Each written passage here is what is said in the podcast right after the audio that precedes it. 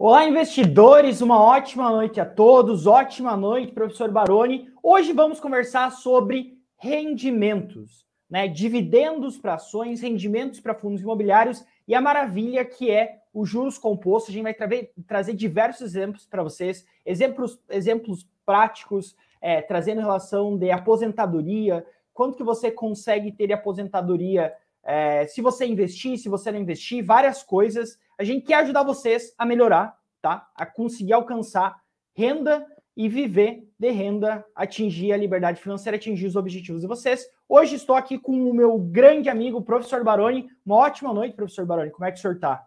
Boa noite, João. Obrigado aí, você está conduzindo aí no nosso canal, canal Suno, canal Professor Baroni.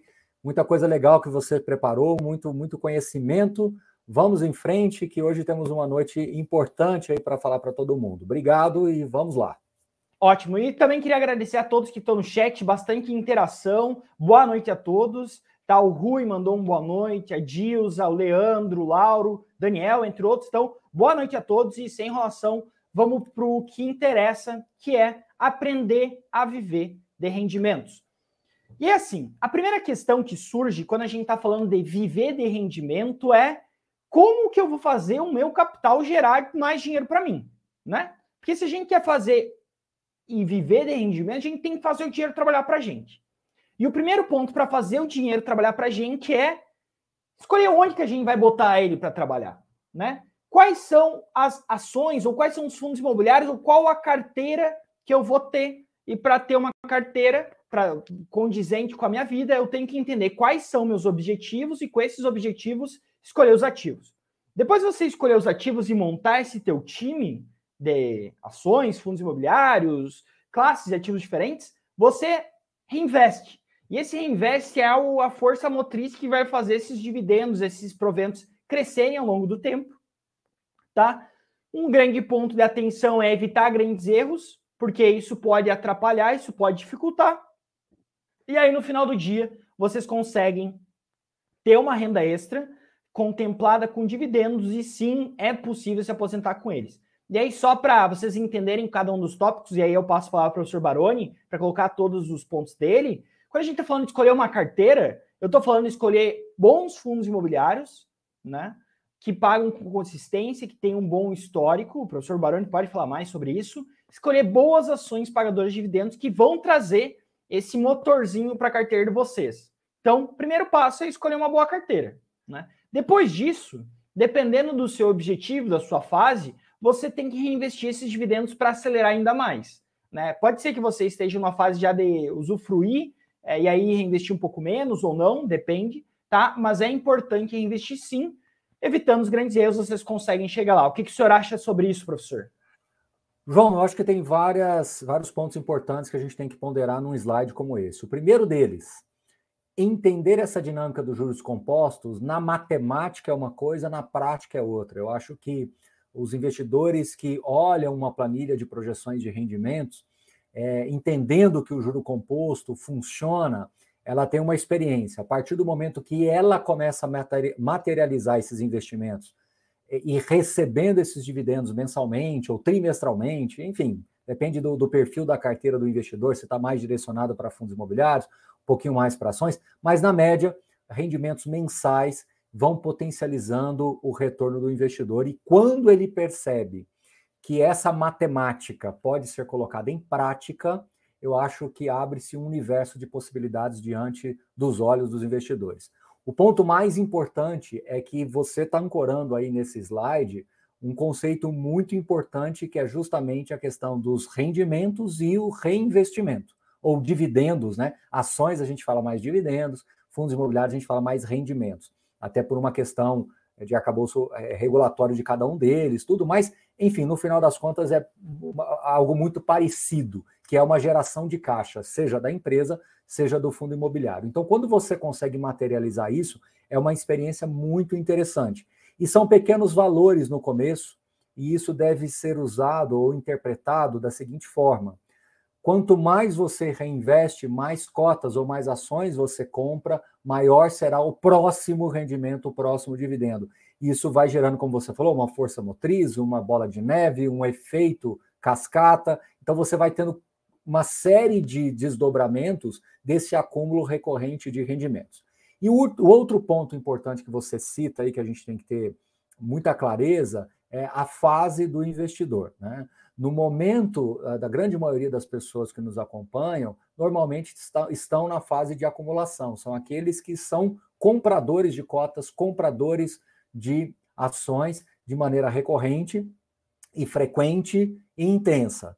Num outro momento, no outro estágio da sua vida, que é uma pré-aposentadoria e aposentadoria, você está com uma carteira madura, pronta, que vai gerar os rendimentos complementares para você. Inclusive, a gente vai trazer slides aqui bem importantes. Fiquem conosco aí, vai ter um exemplo muito legal que o João, o time todo aqui preparou para vocês. Então, muito legal esse exemplo que vai mostrar a aposentadoria na prática ali para vocês.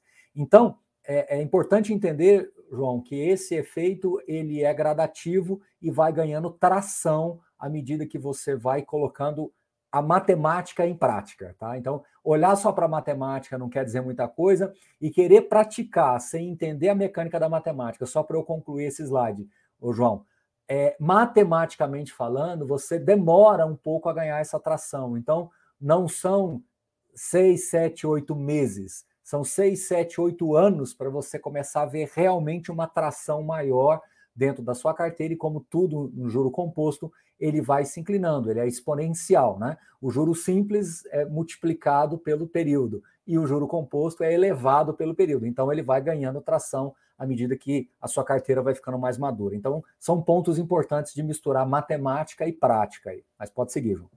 Eu concordo, até gostei muito disso que o professor falou, porque é uma verdade, né? Quando a gente está começando, acaba que a pessoa não vê tanto ali os juros compostos agindo, crescendo, é, parece que não está funcionando. O pessoal usa muito exemplo da academia, né? Pô, se você vai lá um mês na academia não vê resultado, nos investimentos, querendo ou não, é uma coisa bastante semelhante. E até eu estava olhando isso, ó. Vou pegar aqui uma folha de papel. Mais prática que isso, professor, não tem. Uma folha de papel de um milímetro só para vocês verem quão impressionantes são os juros compostos, pessoal. Tipo, eles são muito bonitos. Uma folha de papel em um milímetro, se você dobrar na metade, ela, vocês já vão entender onde eu quero chegar. Ela vai ter 2 milímetros de espessura agora, né? Eu dobrei uma vez. Se eu dobrar de novo, ela vai ter 4 milímetros de espessura. Né? Então, dobrei duas vezes, 4 milímetros. Se eu dobrar 10 vezes, por conta dos juros composto, eu estou falando de uma folha que ela vai ter 1024 milímetros, um metro da espessura. Se eu dobrar agora 20 vezes, duas vezes mais do que 10, né? Só duas vezes mais do que 10, eu vou ter um quilômetro de espessura se eu conseguisse dobrar essa folha 20 vezes. Se eu conseguisse dobrar ela 40 vezes, que não é muita coisa, né? Parece que não é muita coisa. Eu teria uma espessura de 1,15 trilhão de metros, que é o tamanho do, do, do sistema solar. Então, acho que é isso. Quando está no início, a gente não vê tanto poder, eles não são tão bonitos.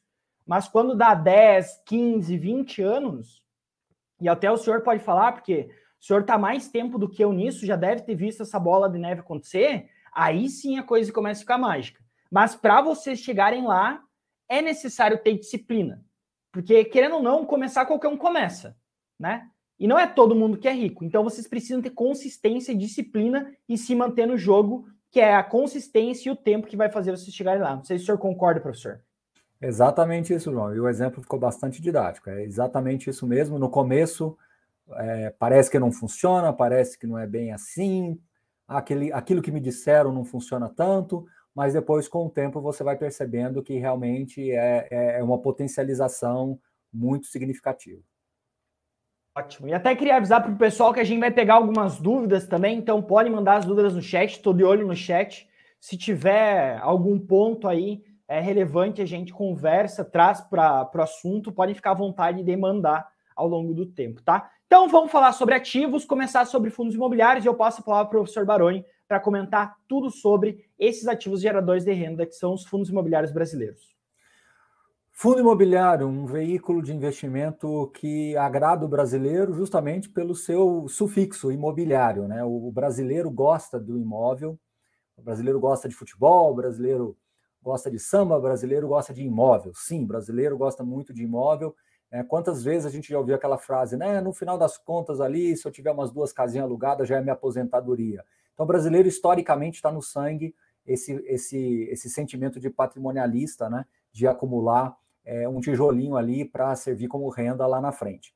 E isso, uh, através dos fundos imobiliários, é um acesso muito mais democrático, muito mais flexível você é, adquirir fundos imóveis através de fundos imobiliários. E, e, dentro dos fundos imobiliários, embora a indústria exista, João, há 30 anos, exatamente há 30 anos atrás, em 1993, os fundos imobiliários começaram no Brasil. Mas é, é quase que o desenho do juro composto, sabe? Ele ganha tração de verdade mesmo nesses últimos cinco anos. É quase que o gráfico do Warren Buffett lá de patrimônio.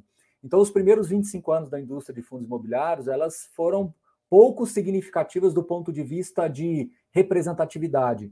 E somente nesses últimos cinco anos que nós tivemos uma aceleração muito grande de patrimônio, de quantidade de cotistas, liquidez. Só para se ter uma noção, me lembro como se fosse hoje, quando em 2012, ou seja, 11 anos atrás, a indústria de fundos imobiliários dobrou de tamanho de 50 para 100 mil investidores, de 50 para 100 mil investidores, quando foram lançados os fundos de agências bancárias naquela época. Só para você ter uma noção, João, hoje nós somos 2 milhões e 100 mil investidores. Então, veja, há 11 anos atrás eu estou te contando uma história real que eu vivi lá, que eu lembro como se fosse hoje, dessa, dessa, dessa quantidade assim de investidores que mudou o patamar da indústria de fundos imobiliários há 11 anos atrás. E hoje nós temos 2 milhões a mais. Os fundos de tijolo são aqueles que têm é, no, seu, no seu portfólio imóveis que a gente está acostumado a ver aí, um shopping center, uma laje corporativa, um galpão, um hospital, uma escola, um supermercado, um banco, como eu falei agora. Então, tem, tem setores que são mais ou menos defensivos, tem setores que entregam um rendimento um pouco maior, outros nem tanto, mas é, os fundos de tijolos carregam essas características, né? Quando você olha para fundos de recebíveis imobiliários, os chamados fundos de papéis, aí você tem um, uma dívida imobiliária atrelada a um imóvel. É uma espécie de um financiamento imobiliário mesmo. Imagina que é, um shopping center precisa passar por uma expansão, ou o proprietário de um galpão uh, logístico ele precisa antecipar um fluxo de um contrato que ele tem ali na mão. Qualquer tipo de antecipação de recebível, qualquer tipo de financiamento para aquisição de alguma coisa, de algum imóvel, de alguma propriedade, ela pode ser usada através dos fundos de papéis. Então, é uma maneira, inclusive, muito interessante de desintermediação bancária, de você irrigar a economia com recursos privados. Então, os fundos de crise eles são muito importantes para a economia, tanto que hoje representam aí cerca de 45% do próprio IFIX. Né? Ele era nessa, nessa época de 2012 que eu estou te falando, eles eram bem pouco representativos, coisas de 3 a 5%, e hoje 45%. Tem os FOFs também, que funcionam como uma espécie de uma cesta imobiliária. Ao comprar uma cota de um fundo, você indiretamente está comprando uma cesta de outros fundos imobiliários. Mas tem também outros que não estão aqui classificados, mas eu posso trazer para vocês bem rapidamente. Os hedge funds, que é meio que os, os, os, a evolução dos FOFs, né? meio que assim, a, um aprimoramento dos FOFs, onde os hedge funds podem comprar ou acessar todos os tipos de ativos de natureza imobiliária, inclusive ações, João. Pode comprar ações imobiliárias através de hedge funds, né? Você tem acesso a permutas, SPS, acesso diretamente a ativos, né, a equities específicos. Então você tem uma série de possibilidades quando você tem um hedge fund. E você tem também os fundos de desenvolvimento imobiliário, que são aqueles veículos de investimento que financiam especificamente, ou aportam, melhor dizendo, aportam é, diretamente ali na, numa SPE para desenvolver um, um, um, condomínio horizontal, um condomínio vertical, um loteamento, enfim, não importa. Então, é, quando você olha para uma composição total, você tem dentro de uma carteira vários tipos de economias. E aí, é, passando a bola para o João aqui para falar de ações, da mesma forma que em ações você diversifica por é, segmentos, os fundos imobiliários, embora esteja somente no segmento imobiliário, você está acessando diversos outros mercados. Você está acessando varejo, né? Você está acessando empresas de tecnologia. Então tem várias formas, uma vez que essas empresas precisam dos imóveis ou precisam de fontes de financiamento para expandirem as suas operações. Então, no mercado imobiliário as coisas acontecem. Então, diversos setores são atendidos e irrigados pelos fundos imobiliários. E só para concluir, a grande, a, o grande ponto aqui que chama a atenção dos fundos imobiliários é a capacidade de ser uma classe de ativos que entrega rendimento mensal, é, isento de imposto de renda. Então, isso é muito tangível é muito materializado para os, os, os investidores, uma vez que ele consegue ali comprando, montando uma carteira de fundos imobiliários, logo no mês subsequente ele já consegue é, tangibilizar é, o benefício desta renda mensal. Tá? Então é isso, João. Já passando a bola para você e para as ações. Ótimo. Até só queria adicionar um ponto, professor. É, eu sou um investidor mais de ações, tá? Já antecipo aqui. Mas eu tenho a opinião de que todo brasileiro deveria ter pelo menos um fundo imobiliário e sentir como é que é receber aquele rendimento mensal. Acordar um dia e receber uma notificação no celular de você ganhou é, rendimentos de X fundo, tanto valor. E ver isso cair na conta, né? E você começar a reinvestir aquilo. Porque um ponto que o fundo imobiliário tem de vantagem muito clara em cima de grande parte das ações, principalmente na visão do investidor, é que o dinheiro cai na sua conta. E é diferente quando o dinheiro está na sua conta do que quando está na empresa, porque muitas vezes a cotação da empresa cai 50% no mês, você não sabe o que está acontecendo, pode ter acontecido alguma coisa ou não. Quando o fundo imobiliário cai 50%, muitas vezes, sim, né? Ah, se nada aconteceu com o fundo, o seu yield aumentou. E no próximo mês, possivelmente, você vai ter aquele mesmo rendimento com yield maior, porque o preço caiu. Então, eu gosto muito, muito do produto fundo imobiliário. Acho que faz sentido, assim, se não para 100%, para 99% da população, e acho que todo mundo deveria experimentar, porque é uma sensação muito boa e ajuda na consistência, né, professor? Aquela questão que a gente falou, não adianta só começar, tem que se manter no jogo. Me parece que o fundo imobiliário é um produto feito para fazer as pessoas continuarem no jogo, reinvestindo e ver os juros compostos acontecer realmente, né? Não sei o que o senhor acha. Exato, e é isso. E tem várias, várias coisas que são é, acopladas à estratégia de fundos imobiliários, né? Ele tem menos volatilidade, ele tem vantagens né, de você ter um acesso mais democrático às cotas, né? Antigamente as cotas eram na base mil, depois passaram para a base 100, e hoje tem alguns na base 10, então é bastante democrático essa, esse acesso. E querendo ou não, é, os fundos imobiliários eles têm uma proteção real, ou seja, uma proteção contra a inflação. Obviamente, a gente tem que olhar caso a caso, a gente tem que entender o momento do mercado também. Tem horas que a economia não ajuda muito, então repassar um aluguel pode ser mais difícil, recolocar uma área vaga pode ser mais difícil, mas via de regra, partindo assim como premissa, uma carteira de imóveis, uma carteira imobiliária, ela tende a te proteger contra a inflação. De novo, é, isso não é uma verdade absoluta, isso é uma, uma condição importante, né, uma premissa importante, mas ela não é uma verdade absoluta. A gente precisa de, uma, de mais tempo de, de mercado, ou seja, a indústria de fundos imobiliários, como eu falei, ela existe há, 20, há 30 anos, mas os primeiros 25 for, foram quase que um, um, um, um, ensaio, um tubo de ensaio ali, foi, foi entendendo como é que tudo deveria acontecer. Então ele começa a ganhar atração mesmo de 2019, 18, 19 para cá. E aí veio a pandemia, teve todo esse desarranjo nas cadeias produtivas, uma série de coisas que dificultam um pouco esse, esse, esse entendimento de proteção real contra a inflação. Mas é, eu entendo que se nós tivermos um pouquinho mais de, paciência, esperar esse ciclo se fechar, que começou ali em 2018, 2019, e todo o ciclo imobiliário ele dura de 10 a 15 anos, né? É importante que você entenda que muitos fundos já começaram a entregar resultados bem interessantes para os investidores, com aumento de renda, é, com uma certa recorrência, conseguindo comprar e vender imóveis com é, ganho de capital para o investidor. Então, tem muitos fundos que já mostraram para já, já, já se apresentaram aí para essa novo, nessa nova fase da indústria de fundos imobiliários, que, na minha visão, João, ela vai se, se consolidar a partir do momento que nós tivermos uma uma, uma queda clara de juros, consistente. Né? Eu acho que quando caiu para 2% foi no momento ali de pandemia, foi quase que uma, uma tentativa ali de, de, de irrigar a economia de, com, com capital, né? dar, dar liquidez para o mercado, porque estava tudo muito complexo de se avaliar. E agora nós estamos numa condição oposta, né? ela está lá quase em 14 já tem algum tempo, então, em algum momento, ela vai ficar entre os dois e esses 13,75. Então, esse ponto de equilíbrio vai trazer, na minha opinião, mais é, clareza com relação aos fundos imobiliários. Essa tela que está aí agora é muito importante. Ela tem dois pontos aí que eu quero ressaltar. O primeiro deles é que você pode olhar no primeiro momento e falar assim: bom, o CDI está aí, essa linha quase que constante, veja como ela dá uma inclinada agora de 2021 para cá. Essa inclinada, gente, ela, ela é uma draga de dinheiro. Vou repetir essa inclinada de juros é uma draga de dinheiro. Se vocês olharem a quantidade de recursos que sai da renda variável quando você passa a ter juros mais elevados, é muita coisa. A gente fala de fundo imobiliário, mas quando você olha a indústria de fundos de investimento como um todo, de fundos multimercados, de fundos de ações, é, a quantidade de saques é muito grande, ou seja, uma draga de dinheiro, juros altos.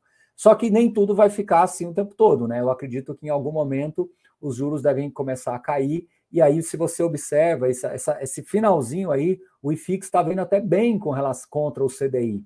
Ele até estava com uma margem interessante contra o CDI, mas nessa reta final ele, ele acaba perdendo para o CDI justamente porque o CDI subiu e ficou, né? E a economia começou a patinar, começou a ter uma dificuldade. Então, é, não, não, olha só esse recortezinho, porque se você olhar só esse recortezinho, você vai ter uma, uma, uma conclusão, na minha visão, equivocada. Agora, a linha verde mais escura é a nossa carteira é, de, de fundos imobiliários aqui. É, onde eu quero chegar com vocês?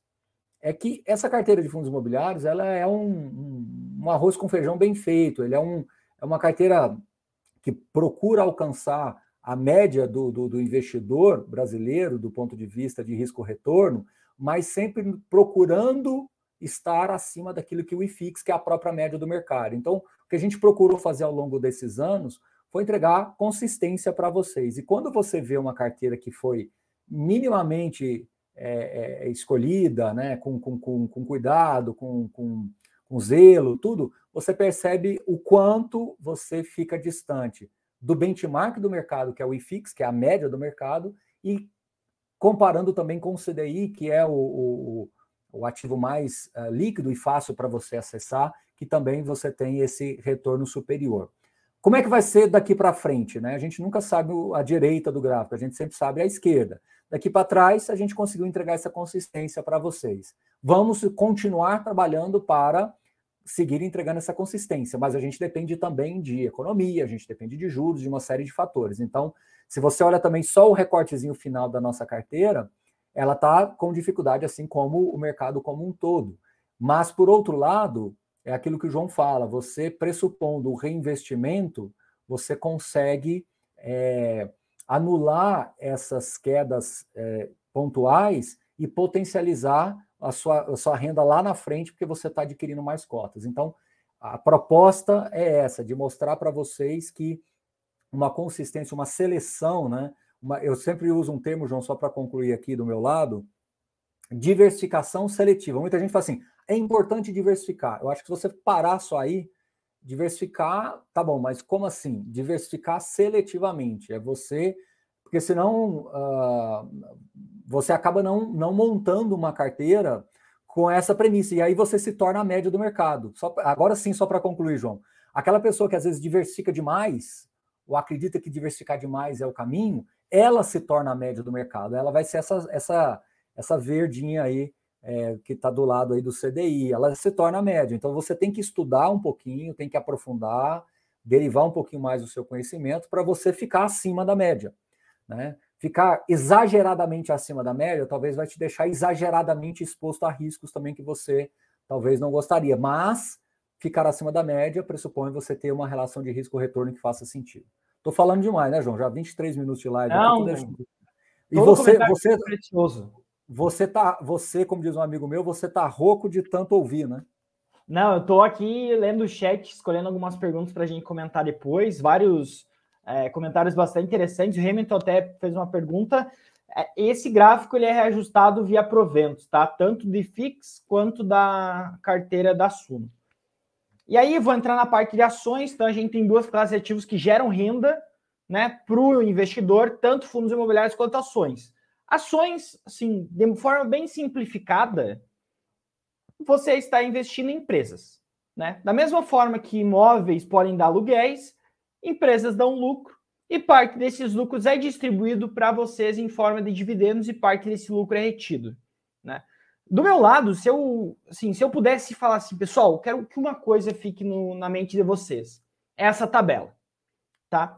Ela é um estudo de Jeremy Siegel, que ele fez desde 1802 até 2021 e comparou diversos tipos de investimento. Comparou ações, títulos públicos, ouro, dólar, entre outros. Ações de 1982, 1880, 1802 até 2021, ela rendeu 6,9% ao ano. Real, tá? 6, percebam, 6,9%. Títulos públicos, que é basicamente renda fixa, rendeu 3,6% ao ano. Isso daí significa que ações renderam por ano 3,3% mais que títulos públicos, né? Menos, assim, o dobro basicamente que títulos públicos. Quando a gente pega e coloca isso em juros composto, a gente está falando de que se você investisse um dólar, um, um dólar, em 1802 em ações, hoje você teria mais de 2 milhões de dólares. Enquanto na renda fixa, nos títulos públicos, você teria 2 mil dólares. Né? É 0,1%. Esse, assim, isso que é o juros composto agindo. Né? Isso que a empresa lá gerando retorno, reinvestindo, crescendo para gerar mais retorno para você no futuro. Tá? Então é bem simples, pessoal. Imaginem que, é, pegar o exemplo do Buffett, que o Buffett usou no livro dele, na biografia dele. Imaginem que vocês compram balanças. Antigamente, para você se pesar, você tinha que botar uma moedinha lá. Né? E aí você ia lá e se pesava. Imagine que uma balança custa 100 dólares. Você bota lá e por ano você ganha 25 dólares dessa balança. Você demora quatro anos para comprar uma nova balança, né? 25 no primeiro ano, 25 no segundo, ou seja, 50 mais 25 no terceiro, 75, 100 quatro anos você compra uma nova balança. Então você demorou quatro anos para gerar uma nova balança. Para você gerar uma próxima balança, já tendo duas, não são mais quatro anos, são dois. Porque agora por ano você gera 50. Esse teu tempo caiu pela metade. Agora, quando você tiver duas, é, 13 e quiser gerar a, terceira, a quarta, a gente está falando de 3,3 anos. E assim sucessivamente. Então, essa é a magia dos juros composto. E essa ideia de ações, essa ideia de fundos imobiliários. Né? Quando você começa a ter fundos imobiliários que geram cotas e você reinveste, você vai ver o seu patrimônio crescer exponencialmente, crescer sob a fórmula dos juros compostos.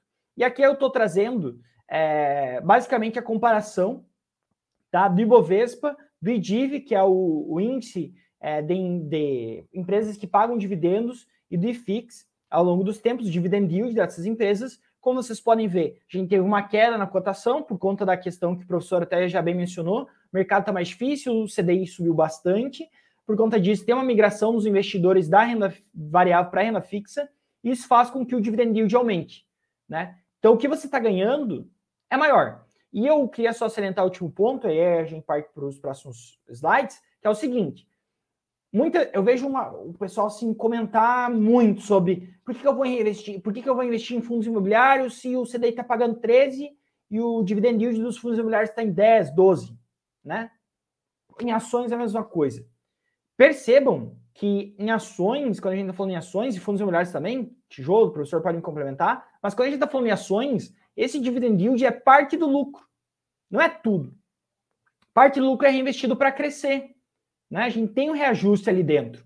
Então, você está vendo parte do lucro só que está caindo na sua conta. O resto vai financiar crescimento. Então, enquanto esse dividend yield vai crescer ao longo do tempo, a Selic cai. Né? E você tem mais a valorização, entre outros pontos. Então, não comparem renda variável com renda fixa, é um grande erro. Vejo grande parte das pessoas fazerem isso e pode atrapalhar em muito a mentalidade de vocês, tá? E aí aqui a gente trouxe a carteira da Suno também, para vocês terem uma ideia comparada com o IBOV e também com o CDI. A carteira da desde 2017, trouxe retorno de 360%, um retorno bastante expressivo, a gente trabalha bastante para isso.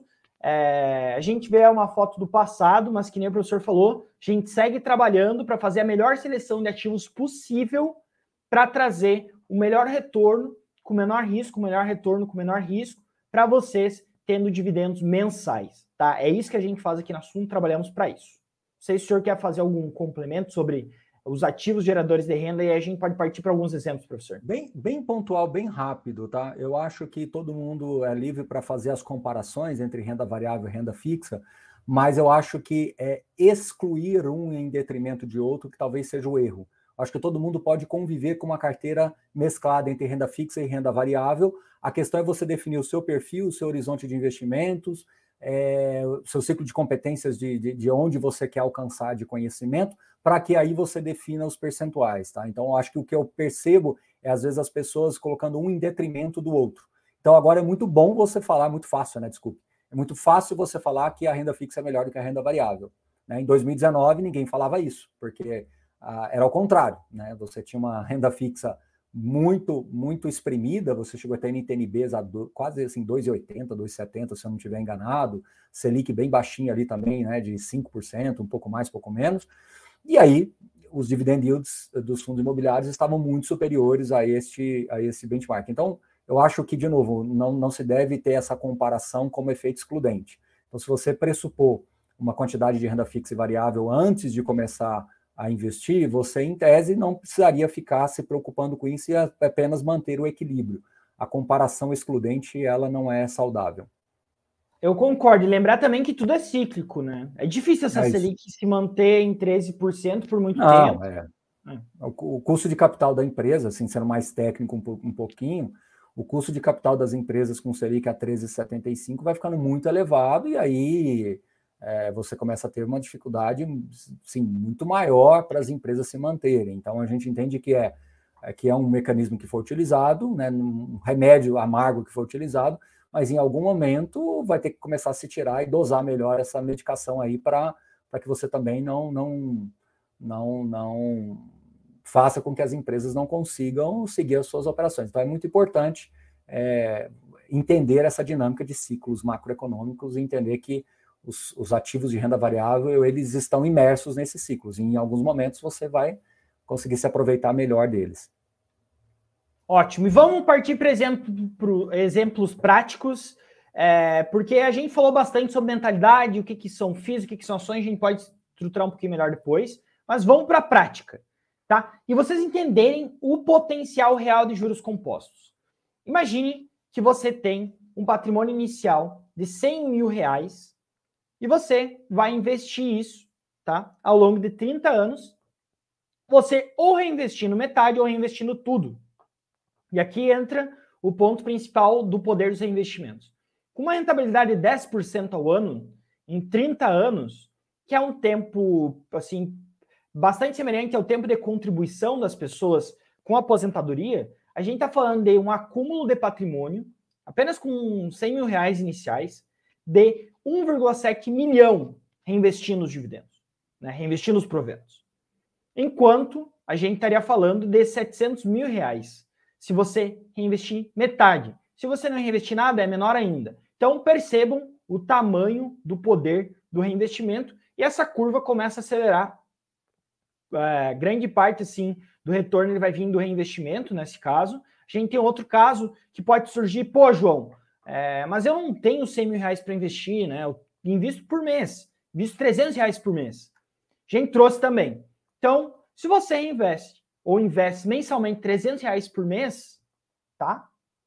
Em 30 anos, você vai ter acumulado um patrimônio de 600 mil reais. 620 para ser mais exatos, com 10% por ano, né? Isso dá uma renda mensal de R$ 4.100, considerando 8% de distribuição por ano. Né? O que serve como aposentadoria, o que serve como uma renda extra.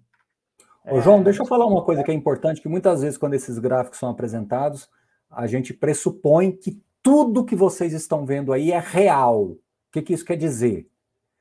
É, ah, Barone, mas um salário de 4 mil daqui um ano, daqui, daqui 30 anos não vai valer nada. Não, pera ali. Os 300 reais que o João pressupõe, é, ele pressupõe que tudo aí é real e que você vai fazer uma correção ao longo do seu da, da, da, da sua vida é, para que esses valores sejam preservados por equivalência. Isso é muito importante de falar, tá, João? Inclusive, eu quero fazer uma, um parênteses aqui importante com relação a isso, que a gente vê muitas pessoas falando sobre essa questão de, de juros compostos e esquece de colocar essa questão, né? Então, da mesma forma que você entende que hoje, no ponto de partida, nesse exemplo da esquerda, 100 mil reais hoje, ah, você vai ter 1 milhão e 700 daqui tanto tempo. É, você está nascendo com esse dinheiro agora, né? Seja, você já começa com esse dinheiro e você pressupõe 10% de correção anual é, dos seus, do, seu, do seu investimento. Mas veja ali como está, rentabilidade real. Então você tem que considerar sempre essa correção da inflação, dos aportes, de, de tudo. Então, é assim, é só para dar essa, esse panorama, João, porque às vezes as pessoas podem. Eu já vi casos, inclusive, de pessoas falando assim: ah, eu não vou perder tempo investindo e guardando 500 reais por mês, porque 500 reais por mês daqui a um tempo tem X milhões, X mil reais, e isso não, dá, não vai dar nada daqui a um tempo, entendeu? Mas é 500 reais por mês agora, ela vai guardar talvez 530 no outro ano, no outro ano ela vai guardar talvez 550, ela vai corrigindo isso também para que ela possa manter o seu poder de compra. Até porque o salário dela também vai ser corrigido, as despesas recorrentes dela também vão ser corrigidas. Então, você tem que pressupor que todas as receitas, despesas, aportes e tudo está numa escala real. Você considera que tudo é, é, é questão também não tem mágica, né? O juro composto ele é poderoso, mas também né, ele não vai pegar 100 reais no dinheiro de hoje e te entregar 100 reais no dinheiro daqui 30 anos, se você não fizer essas correções dos aportes, né? Os 100 reais daqui 30 anos também vai ser um aporte muito pouco significativo do ponto de vista de relevância de resultado real, tá bom? Assim, é, é, um tema um pouco complexo e sensível, João. Não sei se você quer complementar alguma coisa, mas eu acho que é importante trazer essa, essa informação para as pessoas de que é, é, tem algumas premissas quando a gente apresenta gráficos como esse. Eu concordo. Uh, até assim, só para ficar bem tranquilo para o pessoal, imaginem que vocês estariam ganhando, nesse exemplo, 4 mil reais hoje, né? É o seu. Isso. A gente está mantendo o poder aquisitivo. Então não é 4 mil reais daqui 30 anos que não vai valer nada. É como se fosse 4 mil reais hoje, independente de quanto a inflação variar. É porque a gente também não vai saber o que vai ser 4 mil reais daqui 30 anos. Então a gente pressupõe que, ah, então você vai ter o equivalente a uma renda de 4 mil reais hoje.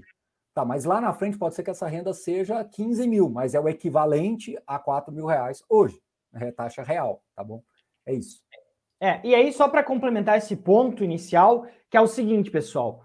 É bonito esse gráfico, mas muitas vezes ele não acontece assim. Estejam preparados, né? Até vou voltar aqui do gráfico do Sunações, dividendos. Ele não é uma linha reta, né? E vai ter momentos que ele vai estagnar por um tempo, vai ter momentos que ele vai esticar, em vez de 10%, ele vai dar 5%, e no outro ele vai dar 20%. É normal isso acontecer, tá? Mas no final do dia, é, vocês têm que tentar focar muito mais no horizonte longo de, de tempo do que no horizonte curto, do que numa rentabilidade de um ano, do que numa rentabilidade de seis meses, tá? É para isso que a gente está aqui, é, focado realmente no num, numa mentalidade longo prazo, né, professor? Exatamente isso aí. Ótimo. Então, vou passar aqui. Até já comentei para vocês sobre a importância de vocês escolherem bons ativos. E a gente está aqui para ajudar vocês nisso, tá? Não à toa que a gente está trazendo para vocês um ano da assinatura Suno Premium com 30% de desconto para ajudar todos vocês a investirem, a escolherem os melhores ativos, a escolherem os melhores fundos imobiliários seguidos pelo professor Baroni, a escolher as melhores ações e pagamentos e dividendos seguindo o time Suno Ações Brasil, tá? Quando vocês é, têm esse Suno Premium, vocês têm um portfólio de produtos. A gente está falando de seis carteiras de investimento. Pô, João, não quero dividendos agora, eu quero crescimento. A gente tem a carteira valor, que busca empresas que reinvistam esse capital nelas mesmas, na operação, para valorizar ao longo do tempo. A gente tem uma carteira de renda fixa para auxiliar vocês a investir nessa classe de ativos, fundos imobiliários. A gente tem também relatórios de macroeconomia, entre outros pontos. É... Dentro dessas carteiras, a gente tem plantão de dúvida, onde o professor Baroni está semanalmente é, respondendo e tirando as dúvidas de vocês, tá? Em, em, nomes específicos, muitas vezes gente não comenta sobre nome aqui em live, é, mas no plantão de dúvida o professor responde é, pessoalmente a dúvida de cada um de vocês que manda para ele, eu até assisto a, a, os plantões do professor Baroni. A gente também, Ações Brasil, faz plantão mostrando como que vocês têm que olhar ações, qual é a mentalidade, se é para comprar, se não é para comprar, tá? além de outros pontos. Tem o curso Desvendando a Renda Fixa, Desvendando o Portfólio, para vocês montarem um portfólio ideal. A gente está oferecendo para vocês um desconto de 30% na assinatura. Então, são 12 vezes de R$ 38,38, um pouquinho mais, um pouquinho mais de um real por mês, por dia, perdão. Então, assim, é, eu realmente, Se eu não tivesse do lado aqui, se eu tivesse do lado aí, eu aproveitaria. E eu gosto muito de falar desse produto porque é um produto que eu acredito, eu uso, eu sigo. Então, é aquilo, né? Eu cozinho a comida e como a comida. Não estou falando a skin the game aqui. Eu tenho certeza que o professor Borani é a mesma coisa. E para quem aproveita, até depois eu posso passar a palavra para o senhor, professor, só para terminar esse início, para quem aproveitar os 50 primeiros que comprarem e assinarem a assinatura Suno Premium vão receber o Guia Suno Dividendos, o livro físico em que a gente mostra qual que é o caminho para vocês focarem em ter uma renda extra vindo é, de empresas, lucro das empresas, dos dividendos das empresas. Quem comprar até o dia 15, tá? 15 de abril, é, sábado, vai também ganhar o curso Investindo em FIIs, onde o professor Baroni é, mostra como investe em FIIs. Se o senhor quiser explicar um pouquinho melhor também o que é abordado nesse curso, professor. Mas percebam, é um curso que normalmente custa 447 reais. Ele vai estar gratuitamente para vocês, assinando hoje. E para quem comprar até dia 20 de abril, também vai participar do nosso curso de imposto de renda da Suno. Assim que for lançado. Então, pega seu celular, aponta para o QR Code e assina agora. Não deixa passar essa oportunidade, principalmente pelo mercado que a gente está vivendo, de muita oportunidade, né, professor? Exatamente. E no curso tem vários conceitos, muitos exemplos, muito, muito conhecimento ali embarcado. Então, acho que é uma forma que a gente tem de reconhecer todo esse, esse, esse pacote aí para vocês e no, o curso por si só ele vai, ele já também traz muitos muitos conceitos e muitos ensinamentos como que você deve observar a, a, sua decisão de investimentos. Então é bem interessante você ter essa, essa visão como um investidor mesmo em processo de formação, tá certo? João, só quero lembrar todo mundo aqui que a gente tem várias perguntas selecionadas, a gente vai abrir para dúvidas aqui a pouquinho, né, João? Tem várias Exato. aqui já. É, eu tô olhando, se vocês quiserem mandar perguntas, não é porque a gente não está respondendo agora que a gente vai, não está olhando. responder. A gente vai responder. É, então, já tem várias aqui, o time já selecionou algumas, eu passei o olho aqui e selecionei algumas também, então fiquem aí, já tem várias. E a gente vai fazer um bate-bola, um ping-pong para responder rápido e todos. Ótimo. Então, só para continuar, queria trazer um exemplo, mais um exemplo, né? A gente trouxe vários exemplos. E é importante a gente tangibilizar essa questão dos investimentos e como que eles impactam a vida da pessoa, né? Uh, e ela vai muito além só da questão financeira. Quem começa a pensar no futuro, tomar decisões de longo prazo, vive muito melhor, né? Não à toa que quando a gente pega o Buffett e o Munger, que são grandes investidores, os caras têm 90 anos, 96 anos de idade e parece que tem 50, 60. Tão novos, né? Mas vou falar um exemplo aqui do Brasil, INSS, aposentadoria, tá? Aqui no Brasil, quando a gente está falando de aposentadoria, a gente está falando basicamente 63 anos de idade para homens, 58 para mulheres, tá? Além de um tempo mínimo de contribuição. Homens têm que contribuir 35 anos, mulheres 30. E ao longo de todo esse tempo, quando você chegar no final da sua aposentadoria, em média, você vai ganhar um salário como 2,600. Aí você tem que tirar os impostos e chega líquido em algo como dois mil reais. Então, vocês vão contribuir 30 anos, em média, 30, 35 anos, para chegar lá e ganhar dois mil reais. Né? Eu acho que assim, todas as pessoas deveriam refletir sobre isso em algum momento da vida, quanto antes melhor, quanto antes muito melhor. E se, pô, já tenho 50, que nem o Clóvis falou, né? Já tenho 52, gostaria de investir. Não tem problema, tá? O melhor dia para você começar, Clóvis, a investir foi ontem. O segundo melhor é hoje. Então, é essa a minha mentalidade. Se vocês investirem 300 reais por mês, tá? Faz uma caixinha lá para o João do futuro, para o professor Barão do futuro, 300 reais por mês, né? É, ao longo de 30 anos, vocês vão ter acumulado 6, 6, 620 mil reais nos valores atuais, o que daria uma renda de 4 mil, né? Pô, João, não consigo investir 300 reais, eu consigo 100, que nem eu vi um comentário anterior, né? Não tem problema. Eu acho que assim, se você conseguir investir 100 reais durante 30 anos, a gente está falando de, um, de, uma renda mensal acima de mil reais hoje. É um complemento de renda muito interessante, né? E você não vai depender da aposentadoria. Então, esse é o principal ponto. É, os fundos imobiliários, eles vão contribuir muito, não só os fundos imobiliários, mas as ações também, para tranquilidade de vocês no futuro, para deixar a vida de vocês mais segura, para deixar a vida de vocês mais confortável. Pensem nisso. Guardem uma caixinha para vocês do futuro, tá? E aí o último ponto, e, e aí a gente vai abrir para as perguntas e discussão, é o seguinte: tomem cuidado para não cometer erros, né? Até eu recebi uma mensagem esses dias no meu Instagram de um investidor que falou: Cara, precisava de uma ajuda, tô tentando investir há dois anos, só tô errando, só tô entrando em, em derrota, perda, etc. Só tô perdendo dinheiro, não tô me encontrando. E esse é o ponto. Se encontrem.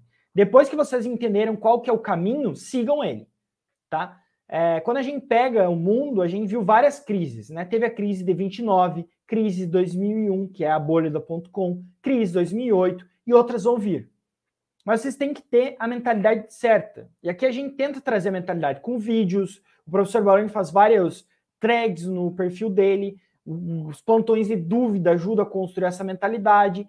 Fujam do pensamento de manada. Se vocês quiserem, até a gente já comentou sobre isso. Se vocês quiserem ficar indo para renda fixa todo momento que a renda fixa subir ir para renda variável, ações, fundos imobiliários, quando a renda fixa cair, vocês vão perder dinheiro, tá? Quando a renda fixa de 2015 estava em 14,25%, o Ibovespa estava em 48 mil pontos. 2015, não faz 10 anos. Né? Hoje, 2023, a gente está, é, até se a gente for pegar aí no topo da, do Ibovespa, a gente teve uma rentabilidade anual de 18%. 18,3% nesse período. Então, entendam qual é o papel de cada classe ativo na sua carteira e sigam elas, tá? E fiquem dentro do seu círculo de competência e do que vocês se sentem confortáveis, né? Passem pelo teste do travesseiro. É muito importante a carteira de vocês passar pelo teste do travesseiro. Se o senhor quiser comentar qual que é esse teste, professor, é, sobre a questão de tranquilidade? É muito, é muito, simples, é que eu já quero responder perguntas que já tem várias selecionadas aqui, mas o teste travesseiro é você entender que aquele investimento te deixou tranquilo, né? Que você fez, tomou uma decisão de investimento que esteja alinhada com o seu perfil, com o seu horizonte de investimentos. Então, esse, resumidamente é isso. Ótimo. E aí, vamos para as dúvidas, mas antes só queria voltar tá, para essa oferta incrível que grande parte de vocês pediram, a gente atendeu para ajudar vocês a investir melhor.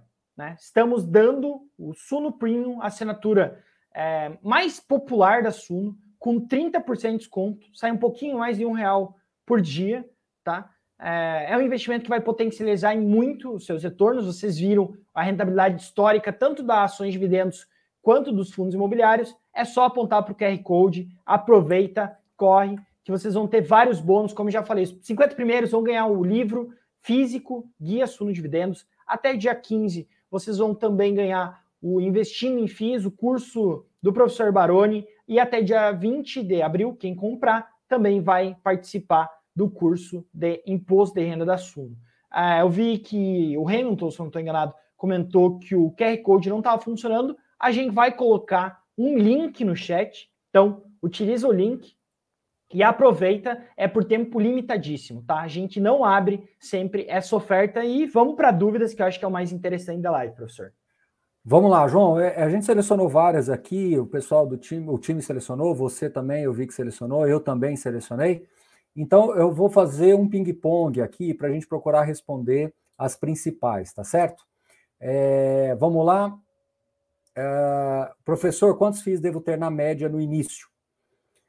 Vamos lá, até eu tenho uma regrinha que é mais ou menos assim, tá? Até 20% do seu patrimônio, se você tiver por volta de, de até 20% do seu patrimônio em fundos imobiliários, você deve ter ali cerca de 10 fundos, eu acho que tá ok. Você seleciona dois por, por cada setor, vai funcionar muito bem. Se você tiver entre 20% e 50% do seu patrimônio em fundos imobiliários, eu já gosto do número um pouco maior, uma coisa mais perto de 15, 16, 17 fundos, porque você vai ter três por cada setor, alguma coisa nesse sentido, até podendo ir para outros setores que têm é, um, um, direcionamento assim diferente, que você consegue é, colocar um pouquinho mais de risco e, e maximizar um pouquinho o retorno. Se você tem mais do que 50% do seu patrimônio em fundos imobiliários, eu já gosto de uma carteira mais perto de 20 fundos, até um pouquinho mais, se precisar, não tem problema. Que é você poder acessar realmente um pouco mais de quantidade de, de, de tipos de fundos, de setores e uma quantidade maior de é, ativos por setor, tá certo? Isso não é, não está cravado na pedra, mas é um bom indicativo. Agora, a grande pergunta é: estou no começo, já começo diversificando? A minha resposta é sim, já começa com a premissa correta. Como investir na prática? O José, o José Hilton pergunta, justamente através desse curso aí já é um bom começo. Você tem uh, um livro, né, o Guia Suno Fundos Imobiliários, os 101 perguntas e respostas sobre fundos imobiliários, e tem todo esse conteúdo gratuito disponível na internet. E se você quiser uma coisa mais direcionada, como a gente colocou aí, o QR Code está disponível para vocês. Concordo, disciplina e paciência e reinvestir os, os rendimentos, né? O, o, o João colocou isso muito bem. Deixa eu pular uma aqui, João, deixa eu ir para outra. Eu vou pegar as de fundos imobiliários, tá, João? E depois você dá uma passada. Tranquilo. Porque FII ao invés de bolsa. É... Se tem uma palavrinha que eu estou evitando usar, é ou. Eu tenho falado isso muito, já falei isso em relatório, já falei isso em vídeos também. As pessoas têm muito ou, ou, ou isso, ou aquilo, ou isso, ou aquilo. Eu acho que tudo vai do seu círculo de competências. O que, que isso quer dizer na prática? Você pode investir em fundos imobiliários, em ações nacionais, em ações internacionais, em small caps. O que, vai, o que você tem que se perguntar é o quanto o seu ciclo de competências alcança. Você vai alcançar o conhecimento necessário para investir uh, uh, na Bolsa Americana? Se a resposta for sim, você alcançou o conhecimento lá e es escolheu as melhores empresas por lá, tudo bem, você pode investir. Mas se o seu conhecimento não chegar até lá, ou chegar e você chegar à conclusão que não é uma opção para você, tá tudo certo também. Então, não é essa questão de ou, é e, tá certo? Deixa eu mais um pouquinho aqui. É... Um Posso pegar uma questão, professor? Pega, pega, pega um pouquinho aí, pega um pouquinho aí. O Heleno pergunta: fazer uma carteira com foco em dividendos deve haver uma mesclagem com ações? Uh, eu entendo essa questão sobre diversificação e até estou bastante alinhado com o professor Baroni. Ele comenta sobre, pô, ter até 10 a 15 fundos imobiliários, eu acho que ações é a mesma coisa, tá? Foque em ter uma carteira com pelo menos 15 ativos, diversificar, porque a diversificação é, existem duas vertentes de, de pensamento, tá? Mas eu sou da linha de que diversificar é bastante interessante para o investidor pessoa física, porque diminui muito o risco da perda permanente de capital, tá?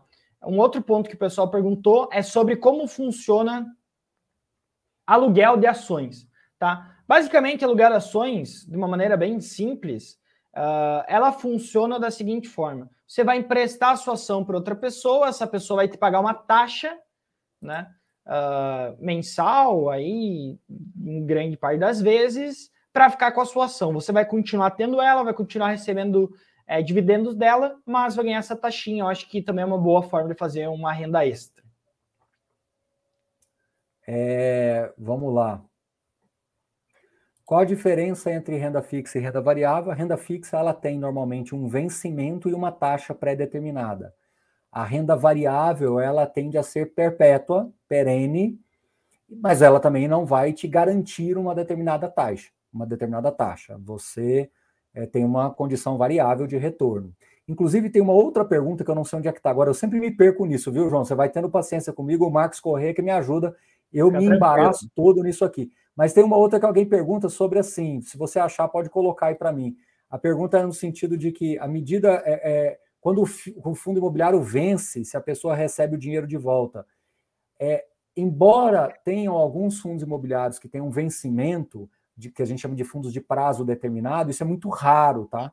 Os fundos que normalmente a gente faz aqui a cobertura, que a gente fala nas lives, que a gente traz gestores, são fundos é, perpétuos, são fundos em que eles não têm vencimento. Então, é igual você comprar um imóvel e ele está lá, ele vai sempre estar tá te gerando a renda, claro, se bem cuidado, claro que você vai ter que ter todo aquele acompanhamento. O fundo imobiliário que a gente acompanha, que a gente traz para vocês, são fundos imobiliários que têm essa prerrogativa de perpetuidade. Inclusive, uma outra pergunta aqui: os fundos são obrigados a distribuir rendimentos? Sim, por lei, 95% do resultado semestral tem que ser distribuído. E aí, já fazendo um parênteses aqui, comparando com ações, nas ações você tem o payout, né? Ele não precisa distribuir todo o lucro. Parte do lucro pode ficar retido para investir no próprio negócio. Pode dar certo ou pode dar errado. Nos fundos imobiliários, você, por lei, recebe 95% do resultado. Então, você pode, inclusive, tem uma outra pergunta aqui, você pode, inclusive, reinvestir uma parte, mesmo, na, mesmo considerando que você está aposentado, você pode usar uma boa parte dos seus rendimentos e mesmo assim continuar reinvestindo uma pequena parte, até de uma, uma maneira assim de criar uma, um colchão de segurança adicional contra a inflação, tá? Então isso é importante. Tem uma outra pergunta aqui, até um pouco provocativa, depois eu já te passo aí. O, o... Aqui, ó, só para concluir, ó. Isso aí, Heleno. Por isso que fundo imobiliário é, é renda variável, porque os rendimentos podem variar. Agora, uma curiosidade, Heleno, para trazer para vocês, é que quando você tem uma carteira minimamente diversificada, como eu falei aí, com 15 fundos, alguma coisa assim, mesmo que um fundo tenha um rendimento para mais, um para menos, outro para menos, outro para mais, quando você olha o rendimento consolidado da carteira, ele tende a ter uma volatilidade bem menor. Então, os fundos imobiliários, embora, embora tenham rendimentos que possam variar e variam, quando você coloca isso no combo de uma carteira, tende a ser mais previsível. Então, você não vai ter muita oscilação entre um mês e outro quando você olha o combo da carteira e não individualmente os fundos. Isso é uma coisa legal, viu, João? Que é uma vantagem muito interessante para fundo imobiliário, que é essa essa volatilidade menor da carteira. A carteira gera uma proteção natural aí para o investidor. Aqui, ó, achei a pergunta, foi da Gabriela, né? Como fazer no tempo, a pessoa retira o dinheiro. Não é. Muita gente pergunta, né? Comparando meio que fundo imobiliário com um PGBL, um VGBL, que lá no final vai ter um resgate, você vai, você vai tirar tudo de uma vez ou vai tirar em partes. Não, fundo imobiliário não tem essa característica, pelo contrário, ele é perene, tá? Deixa eu ver aqui mais um. Quer colocar um pouco, João? Claro, vou pegar essa do Josué, que ele pergunta: comprando Suno Premium, vocês orientam uma boa carteira diversificada e com bons rendimentos? Sim, tá, Josué. No Suno Premium, só para vocês terem uma ideia, a gente, além de orientar os ativos, então, por exemplo, o professor Baroni tem a carteira de fundos imobiliários, onde ele aloca é, uma carteira destinada para investidores que buscam rendimentos em fundos imobiliários com os melhores fundos imobiliários possíveis. Né? Mesma coisa para ações. Além disso, a gente tem o Suno Portfólio, que ele é uma ferramenta que auxilia você a decidir qual que é o percentual de fundos imobiliários, qual o percentual de ações e qual que é o percentual de renda fixa dentro da sua carteira. Então você faz a definição da carteira, asset allocation, que basicamente é a questão de alocação de é, nas classes de ativos, em cada uma das classes de ativos, e aí você tem o fundo portfólio, e depois você entra na questão de escolha de ativos específicos para cada carteira. E aí, isso na Suno Dividendos, por exemplo, tem uns 17 ativos. Fundos imobiliários também deve ter próximo disso, né, professor? Exato. Exato. E aí você consegue construir. É, então é bem parecido, né? E aí você consegue construir a carteira bastante equilibrada, bastante diversificada, que não abre mão de retorno, não à toa que a gente tem batido todos os índices em todas as carteiras. Ô, João, ó, encontrei duas legais aqui. Os dividendos são creditados diretamente nos ativos ou na conta? Direta, diretamente na conta, e sim, você tem que reinvestir embora haja algumas corretoras que têm lá um reinvestimento automático, mas eu vou desconsiderar essa possibilidade, que é uma questão mais técnica, operacional, pode variar aí de aplicativo para aplicativo, de corretora para corretora. Mas o que, que acontece é igual um aluguel que cai, uh, uh, o dinheiro é acreditado na sua conta ali, ou da corretora ou do banco, né? Se você tiver conta no banco e a corretora for do próprio banco, já acredita ali para você na conta corrente. Se for de uma corretora externa, aí vai cair lá na corretora externa, você tem que fazer uma transferência para a sua conta corrente ou simplesmente reinvestir lá, comprando cotas de mais outros fundos. Ou, ou... Aí que está uma coisa legal, né, João? É... O destino pode ser é, variável, né? Então, se você receber mil reais de rendimentos de fundos imobiliários no mês, você pode usar esses mil reais desde fazer uma viagem ou reinvestir em ações ou reinvestir no mercado internacional, comprar alguma coisa para você, enfim, é, essa que é, a, que é uma parte interessante da, da dinâmica, né? É, sim, alguém perguntando aqui para começar com 100 reais, é possível, sim, tá bom? Você tem cotas, inclusive, até menos do que esse valor. É, esse, esse ponto aqui, peraí, Aí, tá vendo? Eu me perco, mas eu achei. É um ponto provocativo e polêmico a longo prazo. Por que, que o valor patrimonial dos fundos se mantém constante? Não deveria variar com a valorização dos imóveis? É uma pergunta super provocativa e pertinente. Primeiro, quando eu estou falando de fundo de papel, no fundo de papel, ele tem uma variação patrimonial que está muito indexada aos juros futuros, ao comportamento dos juros futuros, as NTNBs. Então, quando você vê um fundo de papel caindo um pouquinho o valor patrimonial, é porque possivelmente os juros futuros subiram impactou as NTNBs, então você tem uma marcação a mercado ali negativa, então os valores patrimoniais caem um pouquinho. E o inverso é verdadeiro. Mas eles tendem a ficar, né? Eles são lançados ali no IPO a 100 reais, mas aí tem os custos da oferta, normalmente é 97, 98, então ele vai orbitar entre 91, 92 num cenário pior e chegando até 102, 103 num cenário melhor. Não tende a estourar muito para isso, nem para cima, nem para baixo, ok? Beleza. Fundo de fundos é pela carteira que está dentro dele. Então, se as cotações caíram no mercado secundário, os FOFs também vão ter as, as perdas patrimoniais, assim como os fundos de. Eh, os hedge funds também. Agora, quando a gente fala de fundo de tijolo e fundo de desenvolvimento, aí é outra história. No caso do fundo de desenvolvimento, à medida que as obras vão ocorrendo, vai colocando, né? Você tem um terreno que vai construindo, construindo, construindo, aquilo ali vai gerando valor patrimonial, vai crescendo o patrimonial, mas depois ele pode ser reduzido justamente porque você vai vendendo as unidades, reconhecendo aquele lucro e distribuindo para o cotista. Então ele engorda e emagrece, engorda e emagrece. Agora, o fundo de tijolo, que é onde eu queria chegar, na verdade, essa volta toda para chegar no fundo de tijolo. Realmente, Maurício, existe essa reclamação aí por alguns investidores. Só que a gente está desconsiderando um ponto. Lembra da historinha que eu falei que nos primeiros 25 anos foi quase que um, um balão de ensaio para a indústria de fundos imobiliários? Então, quando você pega de cinco anos para cá, é, vários fundos imobiliários nasceram e vários fundos imobiliários cresceram muito o seu patrimônio. Tem fundos imobiliários que há cinco anos atrás eles tinham 200 milhões em patrimônio e hoje é 4 bi. Então, esse crescimento em cinco anos, ele não nos dá condições de fazer essa análise que você está querendo, ou sermos conclusivos nisso que você levantou. Não tem como sermos conclusivos, porque o crescimento foi muito exponencial. É como, João, uma empresa que tinha lá o seu negócio e, de repente, ela comprou outros cinco negócios. Ou seja, muda-se a equação completamente do, do, do, da, empresa, da mesma forma que, foi com, que foram com os fundos imobiliários, na sua grande maioria, e muitos fundos imobiliários novos. E o segundo motivo, que eu acho que é muito, muito, muito, muito importante de ser falado, por isso que eu gosto dessas perguntas provocativas, é o seguinte: fundo imobiliário é um, um veículo híbrido entre financeiro e imobiliário. Então, o fundo imobiliário ele não é o imóvel lá na esquina da sua casa que ah, o cara não vai vender com 30%, 40% de desconto porque a taxa de juros subiu.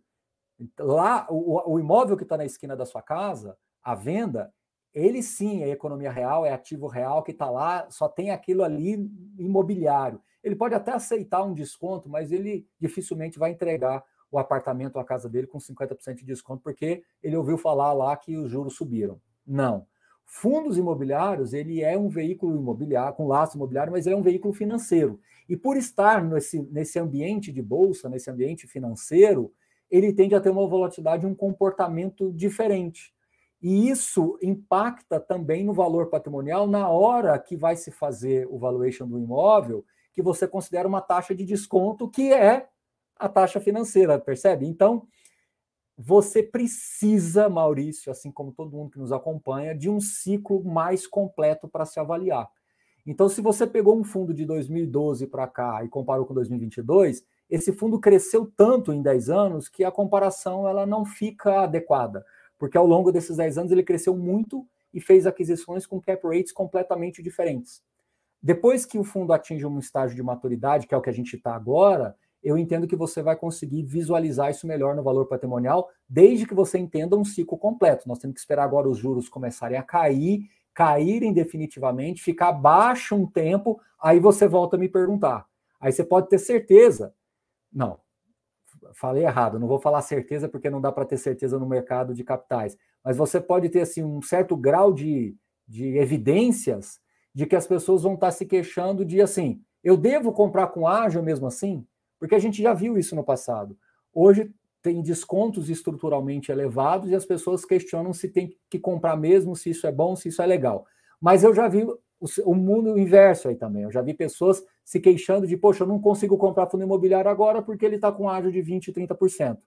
Né? Então, assim, e aí, como é que fica essa questão? Né? Então, o ponto é que se você ficar nessa questão de querer acertar o melhor momento da compra, acertar o momento de não comprar mais, acertar o momento de vender aqui, mas acertar o momento de comprar lá, vai ser muito difícil, você não vai ter uma, uma, uma paz assim para você fazer os seus investimentos, e você sempre vai estar na dúvida se você está fazendo a coisa certa ou errada. A partir do momento que você definir uma estratégia melhor e ficar mais ajustado dentro do seu perfil, você vai tirar um pouco desses ruídos que normalmente são colocados como essa questão do valor patrimonial, como se um fundo imobiliário que tivesse um galpão lá que hoje custa 3 mil reais para construir e ele está negociando a 2.500 metros quadrados, como se isso eh, fosse normal. Isso não é normal, é uma assimetria. Só que a gente só vai tirar essa assimetria do mercado e talvez até invertê-la num outro momento de ciclo de juros, justamente porque é um veículo financeiro.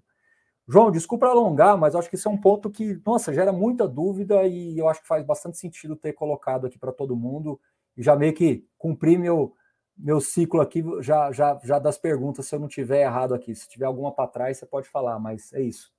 Ótimo. Eu acho que valeu a pena, professor. Foi uma ótima explicação. Vou pegar algumas dúvidas também aqui sobre ações. O André ele coloca sobre é, se não seria interessante ter uma média de cinco empresas. Eu não vejo tanto problema, tá? Por quê?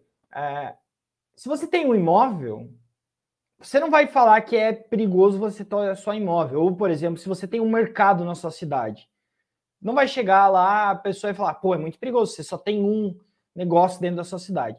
Então, assim, o Buffett ele até fala né, que a diversificação é a proteção contra a ignorância. É, eu vejo que pelas empresas listadas na bolsa muitas vezes estarem longe do cotidiano de grande parte dos investidores e vocês não terem o tempo inteiro para analisar elas e acompanhar, é mais interessante vocês diversificarem, porque diminui o risco de ruína. Né? Se você tiver cinco empresas e uma quebrar, a gente está falando de 20% de perda. Né? E 20% é, não é tão fácil assim de recuperar nas outras.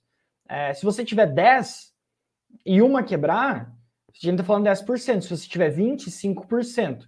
Então, eu não vejo problema. É, eu acho que para grande parte das pessoas que não trabalha com isso e não está o dia inteiro ali, é preferível diversificar. Tanto é que até tem uma questão aqui que foi perguntado sobre quantos ativos você sugeriria. É, o professor já comentou antes, numa questão anterior, e eu comento novamente. Eu gosto de um número entre 10 e 15 ativos, tá? Em ações, e aí você teria a carteira de fundos imobiliários com mais entre 10 e 15 ativos, né, professor? Tá mutado só. Posso responder mais uma aqui? Claro, claro, fica à vontade. Que também é uma lenda, assim, um mito que eu acho que foi construído, né? É, numa carteira de FIIs de aposentado, como eu, que é o Marcelo, eu devo manter FIIs de papel ou me desfazer deles e manter somente os de tijolo? Isso aqui é uma, um mito também que foi construído, né? A questão é que o fundo de papel ele tem um rendimento, via de regra, nominal maior. O único cuidado que você, Marcelo, tem que ter com, como aposentado é de reinvestir uma parte dos seus rendimentos. E aí não dá para você falar se vai ser 8,7, se vai ser 16,9, se vai ser 21,2, sabe? Eu acho que vai muito do seu padrão de vida, o valor que você acumulou. O que eu gosto de falar, é porque às vezes, às, às vezes, ô João, a gente tem que falar pensando no coletivo, né? É, eu precisaria entender muito bem da vida do Marcelo para eu falar um número mais real para ele. Mas, na média, se você reinveste entre 20% e 25% dos seus rendimentos de fundos imobiliários compostos entre papéis e tijolos, muito possivelmente, muito possivelmente, veja, eu não estou falando certamente, estou falando muito possivelmente, você criará um colchão de proteção contra a inflação ao longo do tempo. Aí eu já estou pensando como aposentado. Se você não é aposentado, você não tem que reinvestir só 20%, você tem que investir tudo não é porque é, é, é para proteger contra a inflação, não, é porque você está numa fase de acumulação, né? Então você tem que ajudar o juro composto aí, né? O fundo imobiliário sozinho, ele não vai fazer o milagre do juro composto, ele precisa do rendimento. Ah, Baroni, mas eu não gosto. Poxa vida, se você investe no CDI, o CDI ele é acumulado, não é só o valor principal, é principal mais juros. Fundo imobiliário é o principal, é o aporte mais os rendimentos. Vai, só que o principal vai variar, né? Vai ter hora que vai estar melhor, vai ter hora que vai estar mais baixo, vai estar mais, mais, mais positivo, mais negativo, mas o rendimento precisa ser reinvestido aí para você comprar mais cotas. Pegar mais uma questão, professor, e acho que a gente pode encerrar. É, tá. Da Ana Cabrini, ela coloca que tem 25 anos e está começando agora, tem dinheiro para fazer seus investimentos. Qual que seria o conselho para quem está começando? Uh, eu sempre aconselho para todo mundo que está começando começar devagar, tá? É muito mais importante você agir, ter o ato de investir, ter o ato de guardar, do que propriamente buscar o maior retorno no menor tempo possível. Então, comece devagar, entende o que é um fundo imobiliário, entende o que é uma ação, entende como eles variam, o que é rendimento, como que é a sensação de ter um rendimento caindo na sua conta, entende qual é o seu perfil, né? Muitas vezes você tem um perfil muito mais de renda fixa do que renda variável, você não gosta da volatilidade, ou você não se importa com volatilidade, aí você pode ter uma maior exposição à renda fixa. Então, entenda o seu perfil, entende o seu prazo, busca uma corretora e começa a investir. Começa pequeno, tá? Porque é melhor você errar pequeno do que errar grande.